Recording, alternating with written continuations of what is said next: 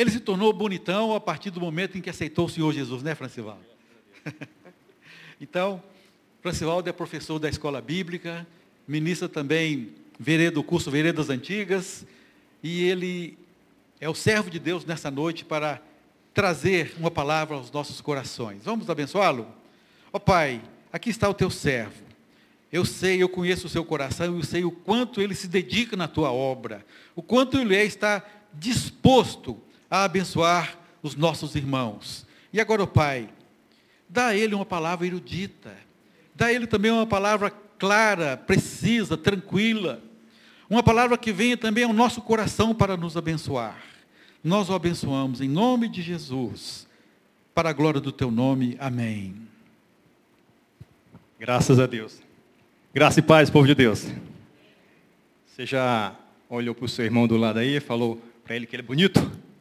Fala para o seu irmão, você é bonitão. Ou para a sua irmã, você é bonitona. Nós somos bonitos. Afinal de contas, nós somos a imagem e semelhança de Deus. É por isso que eu chamo o homem de bonitão e a mulher de bonitona. Todo mundo que eu conheço. Então, gente, é um privilégio estarmos aqui hoje à noite. Louvado seja Deus.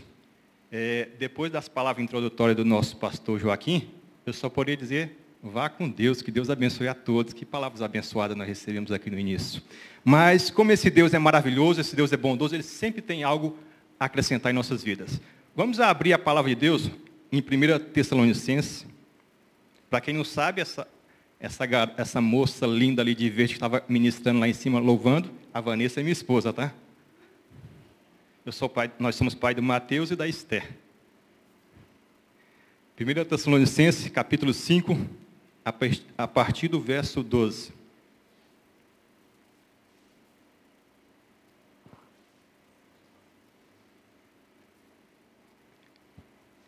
Amém?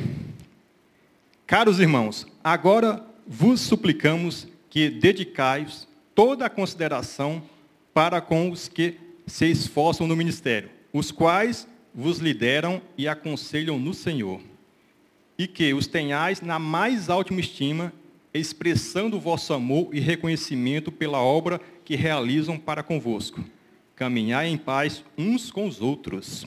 Irmãos, também vos exortamos a que admoesteis os sonolentos, consoleis os desanimados, amparareis os fracos e sejais pacientes para com todos. Evitai que ninguém retribua o mal com o mal, mas encorajai que todos sejam bondosos uns para com os outros. Conservai permanentemente a vossa alegria.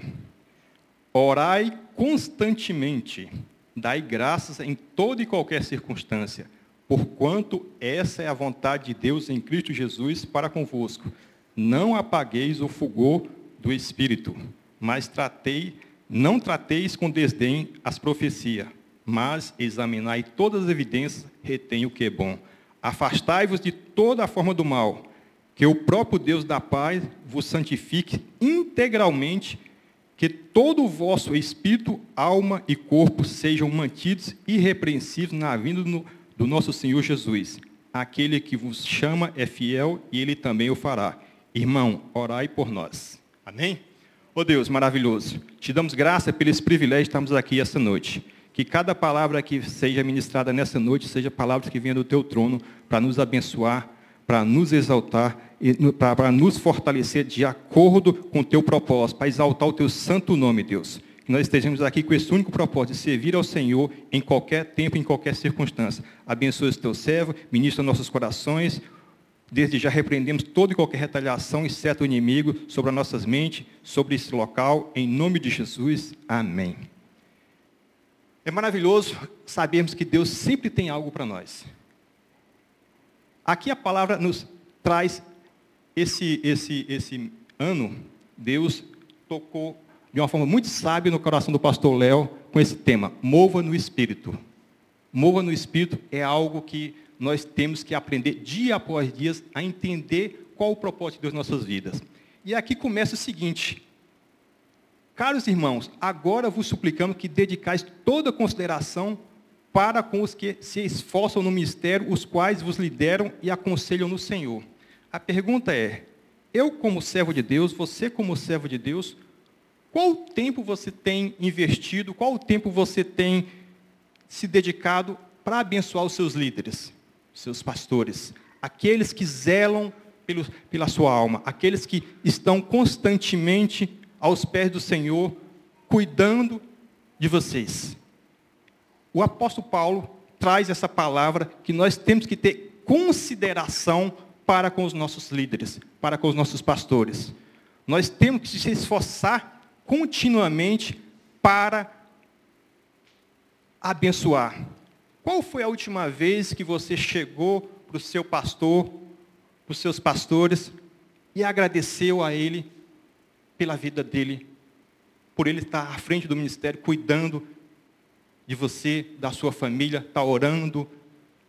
Qual foi a última vez que você lembrou nas orações dos seus pastores? Ou, normalmente, a gente só, quando a gente lembra, a gente ora, mas o apóstolo nos adverte o seguinte, que nós temos que zelar, nós temos que ter consideração pelos nossos líderes, pelos nossos pastores. Então, às vezes eu me pergunto, poxa, esses homens e mulheres de Deus que Deus tem levantado para nos abençoar, para tomar conta das nossas vidas, para pegar esse rebanho, deixar esse rebanho cada vez mais próximo do Senhor, junto do Senhor, dentro do aprisco, qual o dia que eu me lembro que, você, que eu ou você chegou e para esse pastor e falou assim, pastor, que, massa, que palavra edificante o senhor trouxe hoje, me abençoou. O senhor está precisando de alguma coisa? O senhor quer que eu ore para o senhor? Tem alguma causa específica em que eu posso ser útil na sua vida? Mas no geral, nós só queremos receber. Mas a palavra nos adverte que nós temos o dever nós temos a obrigação de ter consideração pelos nossos pastores, pelos nossos líderes. Que nós temos que zelar por eles. Que nós temos que abençoar essas vidas.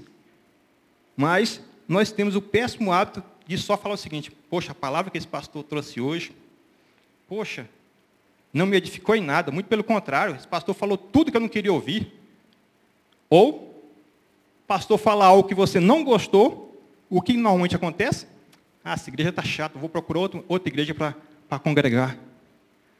Mas, aí, por que, que o Espírito não está se movendo na minha vida? Por que, que o Espírito não está sendo pleno na minha vida no cotidiano? Nas coisas que eu faço, naquilo que eu, naquilo que eu empreendo, naquilo que eu tenho vontade de fazer. Por que, que as pessoas não percebem Jesus na minha vida? Porque eu estou pensando só em mim. Eu estou vivendo só para mim. Eu não tenho um coração de abnegação, de pensar no outro, de voltar-se para o outro. E eu tenho que ter esse coração, como que é o coração que Jesus pede o tempo todo, um coração de servo, de saber que quando Jesus fala que o maior mandamento é amar a Deus sobre todas as coisas e ao próximo como a ti mesmo, é algo assim que às vezes eu fico pensando, é muito difícil. Amar a Deus, um Deus que eu não conheço, exige de mim uma fé sobrenatural. Amar ao meu irmão, como a mim mesmo, é algo que eu tenho que aprender a vivenciar. Mas como eu vou amar o meu irmão? É hipocrisia da minha parte falar que eu amo meu irmão se eu não me amo, se eu não me conheço em Cristo Jesus, se eu não sei em quem eu sou no reino de Deus. Para mim amar meu irmão, é necessário que eu esteja pleno do Espírito Santo. E Jesus falou: Eu não vos deixarei órfão. O Espírito Santo, o Consolador, estará convosco todos os dias. Ou seja, esse Espírito Santo se move na minha, na minha vida, na sua vida, dia após dia, a cada instante. Então, para isso, é necessário que eu aprenda a abrir mão das minhas, das minhas vontades em prol da vontade do outro. Se, se tem uma passagem que Deus me incomoda muito, é aquela, aquele versículo onde Jesus fala assim: Eu não vos conheço. Como assim eu não vos conheço? Mas, Senhor, Eu falei, eu preguei, eu fiz tantas coisas. Não, não te conheço. Eu estive nu, você não, você não me vestiu. Eu estive com fome, você não me deu comida. Eu estive enfermo, você não cuidou de mim. Eu estive preso, você não me visitou. Isso me incomoda. Isso me incomoda. Porque o normal do ser humano é pensar somente em si. Aí eu chego, falo que amo o outro, mas para me amar o outro, é necessário primeiro que eu esteja conectado nesse Deus. É necessário que eu esteja cheio desse Espírito, que eu esteja movendo nesse Espírito. Se as pessoas olharem para mim e olharem para você, não, não perceberem Jesus, tem algo errado na minha vida. Se as pessoas no ambiente que eu convivo, no ambiente que eu frequento, seja no meu trabalho, seja onde for, não perceberem que você é um cristão, que você é um agente secreto, um 007, tem algo errado. A Bíblia fala que eu tenho que ser sal e tenho que ser luz. Aonde eu estiver, aonde você estiver, a pessoa de Jesus, a pessoa do Espírito Santo tem que estar presente. As pessoas têm que ver Jesus na minha vida, têm que ver Jesus na sua vida.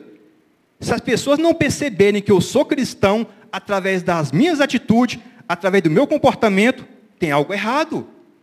Tem algo errado. O Espírito Santo não está se movendo em mim. Tem algo errado. Se eu tiver que me esforçar para falar que eu sou cristão, para alguém saber que eu sou cristão, tem algo errado com esse evangelho que eu estou vivendo. Eu estou vivendo um evangelho egoísta. Eu estou vivendo um evangelho onde eu só penso em mim. E muito pelo contrário, o evangelho é para ir ao outro.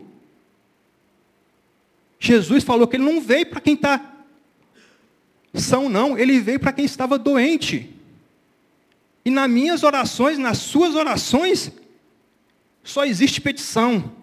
Oh Deus, eu preciso disso, oh Deus, eu estou precisando disso, oh Deus, eu estou passando por isso, eu estou passando por isso, eu preciso disso, oh Deus. E aonde está o próximo? E onde está o próximo?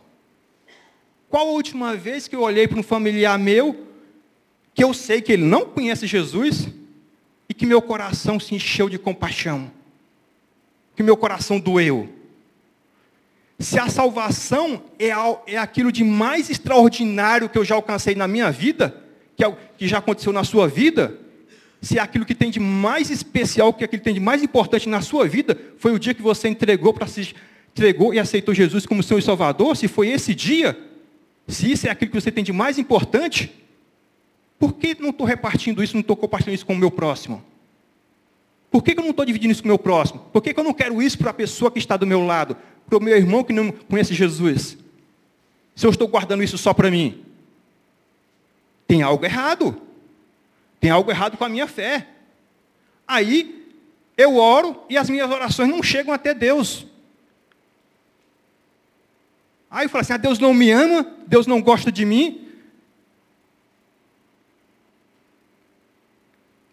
problema não está em Deus. O problema sempre esteve em nós. O Espírito Santo, ele é pleno. Ele se move na, na nossa vida. É através dele que eu me conecto em Deus. É através dele que eu me conecto com Jesus. Continuando aqui, ele fala assim: caminhai em paz uns com os outros. Isso vai ser o conselho final que eu vou dar para que Jesus tocou no meu coração para passar para vocês caminhai em paz uns com os outros. Se eu tenho um irmão, um familiar, ou um colega de trabalho que eu não me relaciono bem, que eu não estou, que eu estou magoado com ele, que eu estou chateado com ele, eu preciso fazer as pazes com essa pessoa o quanto antes. O nosso coração não foi feito para guardar mágoa de ninguém, para guardar rancor de ninguém. Muito pelo contrário. Muito pelo contrário.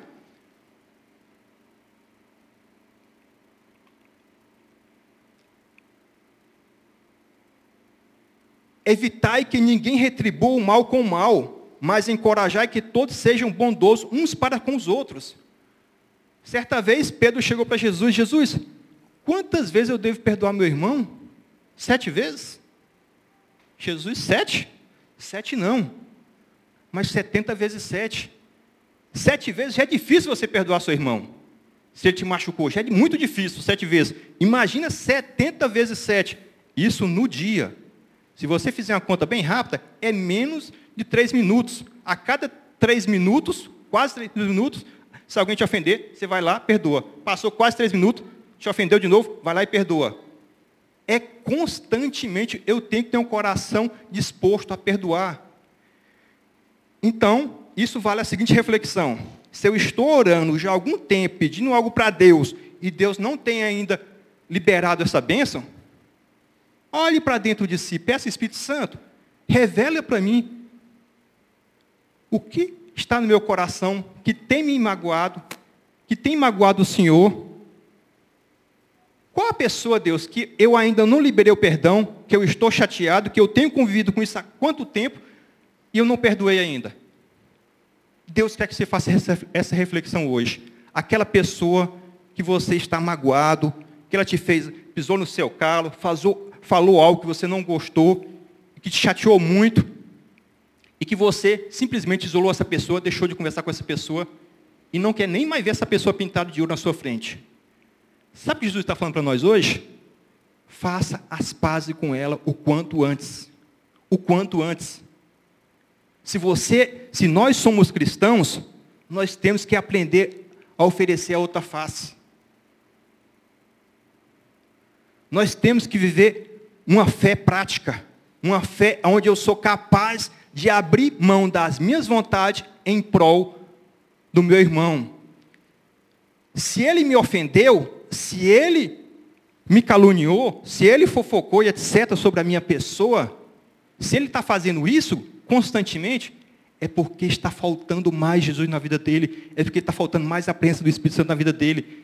Então, eu, nós temos que ter misericórdia dessa pessoa, nós temos que, que orar e pedir a Deus para ele ser cheio do Espírito Santo, para que Deus tome conta da vida dele, porque se ele está agindo dessa forma, a Bíblia fala que a boca só fala daquele coração está cheio. Então, se ela está transmitindo maldade, é porque ela está cheia de maldade. Então, se você está cheio do Espírito Santo, cabe a você, cabe a mim ir até Ele, oferecer a outra face, liberar o perdão, falar assim: Jesus te ama, eu também. Me dá um abraço, me dá um beijo. Eu estou aqui para fazer as pazes com você. Mas foi ele que pisou no meu calo. A Bíblia fala o contrário. Se teu irmão tem algo contra ti, não, ele tem algo, não sou eu que tenho algo contra, contra ele, é ele que tem algo contra mim. Vai até ele e faça as pazes com ele primeiro, antes de vir aqui trazer sua oferta. Continuando mais um pouco. Orai constantemente. Em algumas versões fala sem cessar. Ou seja, está em sintonia plena com Deus todo instante. Esse orar sem cessar não é igual os monges fala, fazem, ficar o tempo todo ali recluso, orando, orando, orando, falando. Não, isso não é orar sem cessar. Orar sem cessar é estar conectado com Deus o tempo todo, durante todo o seu dia. Você levantou, fez sua oração, agradece pelo dia, colocou ele na mão do Senhor, vai sair, Senhor, toma conta da, da minha ida até meu trabalho. Durante, durante a sua ida, ô oh, Senhor, obrigado por estar, tá indo, por estar tá tudo bem nesse percurso, por, por esse carro que está me levando, por onde está me levando. Chegou no trabalho, Senhor, cheguei em paz, muito obrigado. Está trabalhando, Senhor, meu dia está sendo produtivo, muito obrigado. Voltou para casa, Senhor, obrigado por voltar em casa em paz. É isso que é orar sem cessar. O tempo todo está em comunhão com Deus. Deus está fazendo parte da sua vida. Deus está fazendo parte do seu cotidiano. Vai fazer algo? Apresenta para Deus. Deus, eu vou fazer isso. Esteja à frente, me dá sabedoria, me dá instrução. Isso é orar sem cessar. É ter consciência de nossa dependência de Deus. Eu tenho que ter uma vida em dependência de Deus, na dependência de Deus. Quando eu ajo, quando, a partir do momento que eu, que eu vier agir no meu braço, eu vou me dar mal. Agora, se eu estou na dependência de Deus, a Bíblia fala que nós somos mais que vitoriosos. Dai graça em toda e qualquer circunstância, porquanto essa é a vontade de Deus em Cristo Jesus para convosco. Dai graça em toda e qualquer circunstância. Em toda e qualquer. Não fala assim, dai graça porque está tudo bem, meu salário caiu na conta, paguei minhas contas, minha família está toda com saúde, tem um lugar tranquilo para se morar. Não é isso que Deus fala. Em qualquer circunstância, está passando por dificuldade? Louve Deus. Esteja à frente, Deus. Jesus falou: no mundo três tribulações, mas tem bom ânimo. Tem de bom ânimo. Nós temos que aprender a viver com o fruto do Espírito. Se o Espírito Santo habita na minha vida, o fruto do Espírito tem que fazer parte da minha vida. E quais são os frutos do Espírito? Se nós formos lá em Gálatas 22, 23, nós veremos o seguinte, que tem amor, alegria, em algumas versões fala gozo, paz, paciência, em algumas versões fala longanimidade, amabilidade, em algumas versões fala benignidade ou retidão, bondade, fidelidade, em algumas versões fala fé, mansidão, domínio próprio, em algumas versões fala temperança. Esses novos frutos, esses novos gomos, que é como se fosse uma mexerica, é um fruto só, com novas atribuições. Eu tenho que estar cheio desse amor. Esse amor é Deus que me dá. Crente que vive de mal-humorado, rancoroso, tem algo errado. Cadê o Espírito Santo habitando em mim? A alegria que vem do Senhor. A alegria é fruto do Espírito. A alegria tem que fazer parte da minha vida. Eu tenho que dar graças a Deus em tudo. Deus, está doendo, estou sofrendo, estou com essa enfermidade, mas é o Senhor que é o dono da vida, é o Senhor que é o dono da minha, da minha saúde, é o Senhor que me deu saúde, é o Senhor que me deu esse corpo. Eu louvo ao Senhor por esse corpo que eu tenho. E eu sei que o Senhor vai me dar vitória. Paulo orou, pediu ao Senhor por três vezes: Senhor, me tira esse espinho, Senhor, me tira esse sofrimento. Deus falou: A minha graça te basta, Paulo. Paulo simplesmente não perturbou mais Deus com essa situação. Ele entendeu que Deus estava no controle e que era necessário ele passar por aquele sofrimento enquanto ele vivesse. Então nós temos que entender que Deus tem um propósito em tudo nas nossas vidas. Se eu estou passando por alguma tribulação, é porque Deus está permitindo que tenha algo na minha vida ainda que precisa ser transformado, precisa ser tirado, precisa ser quebrado, para que esse Deus, para que esse Espírito Santo, cada vez mais seja pleno na minha vida. Seja pleno na minha vida. Mais uma vez, se seu vizinho, se seu colega de trabalho não sabe que você é um cristão, você tem que abrir a boca para falar que você é um evangélico. Eu não, eu não falo que eu sou evangélico, eu falo que eu sou cristão. Cristão. Porque Cristo habita em mim. Então, se, alguém, se você está se esforçando para as pessoas para falar que é um cristão, tem algo errado. Eu tenho que ser sal, eu tenho que ser luz. As suas palavras, as suas atitudes, o seu comportamento tem que refletir a pessoa de Jesus. Se não está refletindo a pessoa de Jesus, tem algo errado com a minha fé. Tem algo errado com a minha comunhão com Deus. Tem algo errado com o meu relacionamento com Deus. Tem algo errado. Eu preciso colocar o joelho no chão e pedir misericórdia de Deus. Eu tenho que estar em sintonia com esse Deus, porque se o Espírito Santo habita em mim, automaticamente do meu interior fluirão rios de água viva. Ou seja, a presença de Deus vai fluir na minha vida naturalmente. Naturalmente. Para isso, eu tenho que estar conectado, ou seja, orar sem cessar continuamente. Eu tenho que estar conectado com esse Deus. Quer ver uma coisa que me deixa muito triste? É quando eu vejo um cristão falando palavrão. Como é que da mesma fonte sai água doce e água salgada? Tem algo errado. Tem algo errado. Eu tenho um, amigo que é empresário e ele não contrata cristão evangélico. Porque já deram um péssimo testemunho para ele.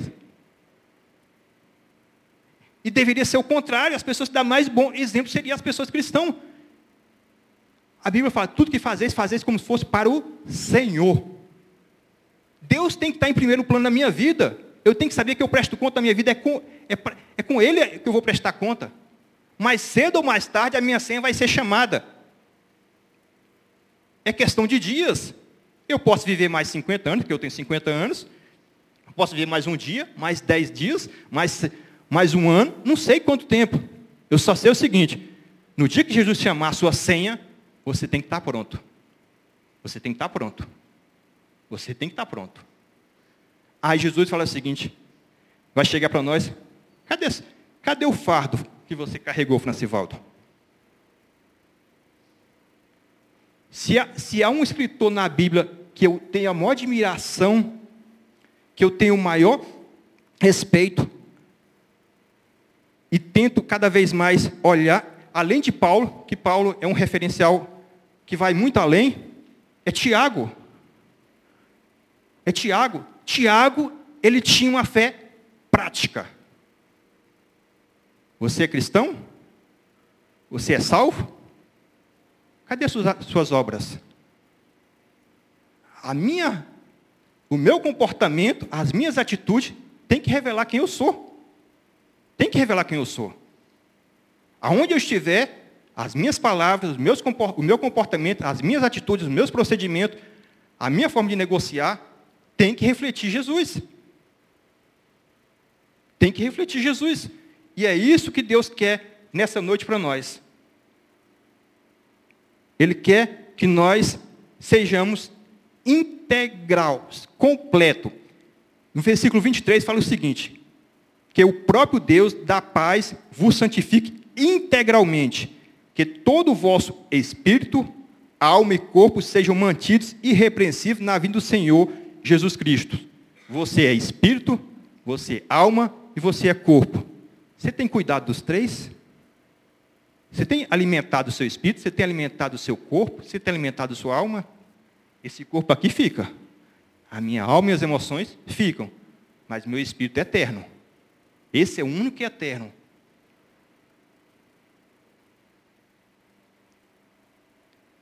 Então, nós temos que ser um crente integral. Eu tenho que cuidar daquilo que Deus me deu. Eu tenho que cuidar desse corpo. Eu tenho que cuidar das minhas emoções eu tenho que cuidar do meu coração. Eu não posso deixar entrar nesse coração aquilo que não agrada a Deus, mágoa, rancor, chateação de ninguém. Muito pelo contrário. Aqui fala o seguinte: que nós devemos reter aquilo que é bom. Não é bom? Deixa de lado. Então, essa noite, para a gente finalizar, nós vamos pensar no seguinte: caminhar em paz uns com os outros, no versículo 13. Você vai chegar em casa e vai orar. Se essa pessoa na qual você já está chateado está na sua casa, melhor ainda, você já tem esse privilégio de se, reconciliar, de se reconciliar com ela ainda hoje. Mas se é um amigo, se é um parente, seja quem for, na primeira oportunidade que você vai pedir a Deus, Deus, me dá essa oportunidade, me dá esse coração quebrantado para que eu faça as pazes com essa pessoa. Para que eu faça as pazes com essa pessoa. E você vai chegar para ela, vai saudar ela com um beijo. Aqui fala no versículo 26, saudai todos os irmãos com um beijo santo. Aquelas pessoas que você está com raiva, aquela pessoa que você está magoada. Você vai saudá-la com um beijo e falar assim, Jesus te ama, e eu também. Me perdoa. Foi ela que te pisou no seu pé. Mas você fala assim, me perdoa Conta comigo. Vamos andar junto. Vamos andar junto. É isso que Deus quer, viver em paz com todos. Um cristão não pode guardar mágoa a ninguém. Um cristão que move-se no Espírito, ele tem que estar disposto a ter esse coração perdoador. 70 vezes 7. É quantas vezes ele te machucar, você vai perdoar. Porque Jesus fez isso por nós. Jesus, Jesus deu a vida por nós. Se não fosse, nós não estaríamos de pé. Então Jesus quer que você faça isso essa noite. Se tem alguém na sua vida que você precisa fazer esse conserto, faça o quanto antes. Aí você vai perceber que Deus vai começar a mover de uma forma diferente na sua vida através do Espírito Santo. Porque seu coração está cheio da presença do Espírito. Você não está guardando mago no seu coração, você está deixando guardar somente aquilo que procede de Deus, que é amor, que é alegria, que é os frutos do Espírito. Mais uma vez, que o fruto do Espírito seja pleno na sua vida. Para a gente finalizar, o fruto do Espírito é amor, alegria, paz, paciência, amabilidade, bondade, fidelidade, mansidão e domínio próprio. Que todas essas bênçãos sejam ministradas no seu coração, em nome de Jesus. Que a graça do nosso Senhor Jesus Cristo esteja com todos vós e que o fruto do Espírito frutifique no seu coração, na sua vida e que Deus te dê esse privilégio de estar sempre conectado com Ele, através da sua fé, através da sua oração e através do seu dispor a servir. Amém? Que Deus abençoe a todos.